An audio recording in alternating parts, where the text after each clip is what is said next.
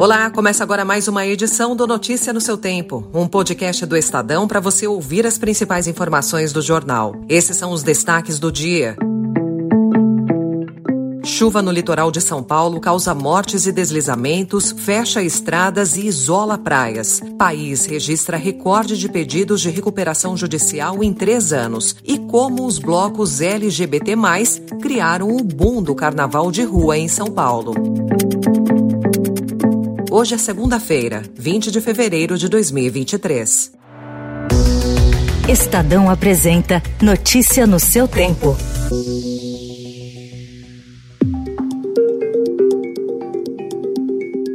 Chuvas intensas entre a noite de sábado e a madrugada de ontem inundaram casas, interditaram rodovias, provocaram deslizamentos e deixaram ao menos 36 mortos no litoral de São Paulo, 35 em São Sebastião. O estado decretou calamidade pública em Ubatuba, São Sebastião, Ilhabela, Caraguatatuba e Bertioga. A Defesa Civil recomendou que a população evite deslocar-se para a região, pois o mau tempo continua. O governador Tarciso de Freitas pediu apoio às Forças Armadas para o socorro. E o presidente Lula disse que viajará hoje à noite à região. Às 7 horas da noite de ontem, o prefeito de São Sebastião, Felipe Augusto, confirmou pelo menos 22 óbitos na cidade, 238 desalojados e 338 desabrigados. Mas o número pode ser bem maior, pois diversas praias e até equipes de resgate estão isoladas. Uma situação extremamente crítica, a cidade está todinha nos seus bairros isolados, por exemplo, o bairro de Junqueí, Barra do Una,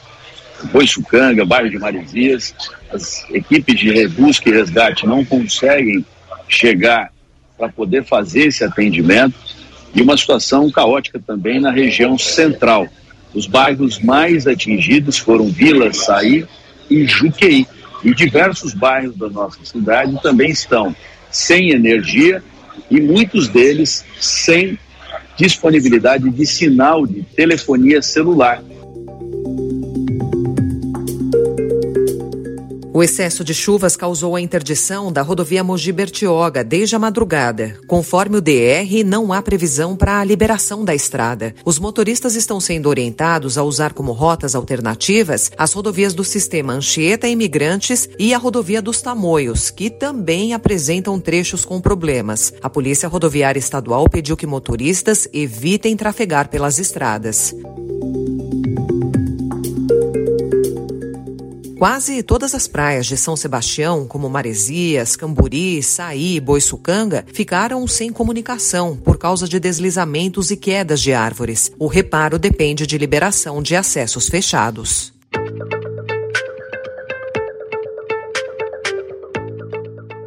No Congresso, com os comandos das principais comissões ainda indefinidos, a Câmara e o Senado vão esticar a folga do Carnaval e as sessões com votação só voltarão em março. As agendas das duas casas estão vazias de 17 a 27 de fevereiro, segundo consulta feita pelo Estadão. O retorno depende, em um primeiro momento, das negociações para as presidências das comissões.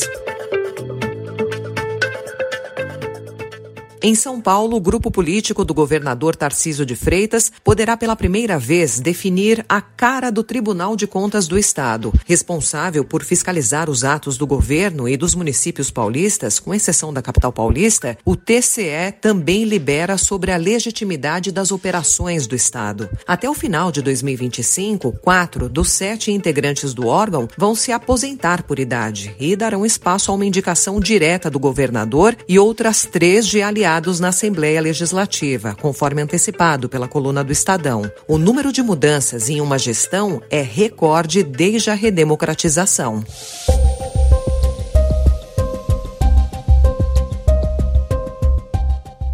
Em economia, o Estadão informa hoje que a onda de recuperação judicial esperada para 2020 por causa das restrições da pandemia chegou com quase três anos de atraso. Nos últimos meses, as empresas tiveram de conviver tanto com o fim dos programas governamentais e o vencimento de dívidas renegociadas no passado pelos bancos, quanto com juros altos, inflação pressionada e o consumo fraco. Nesse cenário, companhias recorrem à justiça para ganhar tempo, arrumar a casa e preservar o negócio. Em janeiro, o volume de recuperações judiciais requeridas foi o maior para o mês em três anos, segundo dados da Serasa Experian.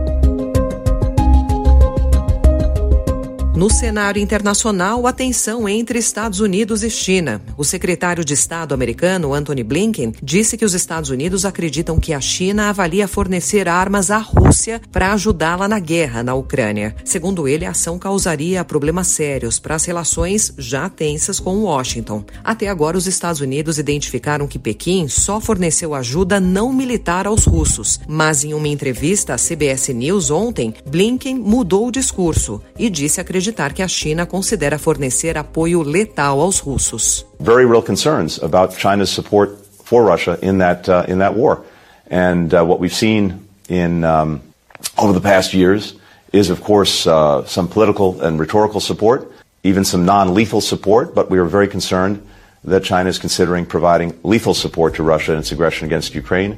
Blinken não deu detalhes sobre que tipo de auxílio de guerra poderia ser oferecido pela China. Notícia no seu tempo. As principais notícias do dia no jornal O Estado de São Paulo.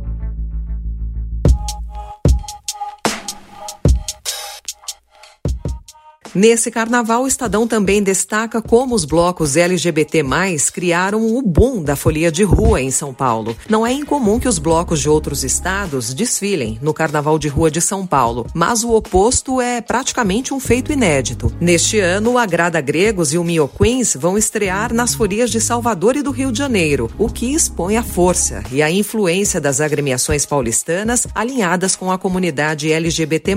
Para organizações e pesquisadores do setor, esses blocos conseguiram atrair um público que não era tão próximo do carnaval de rua.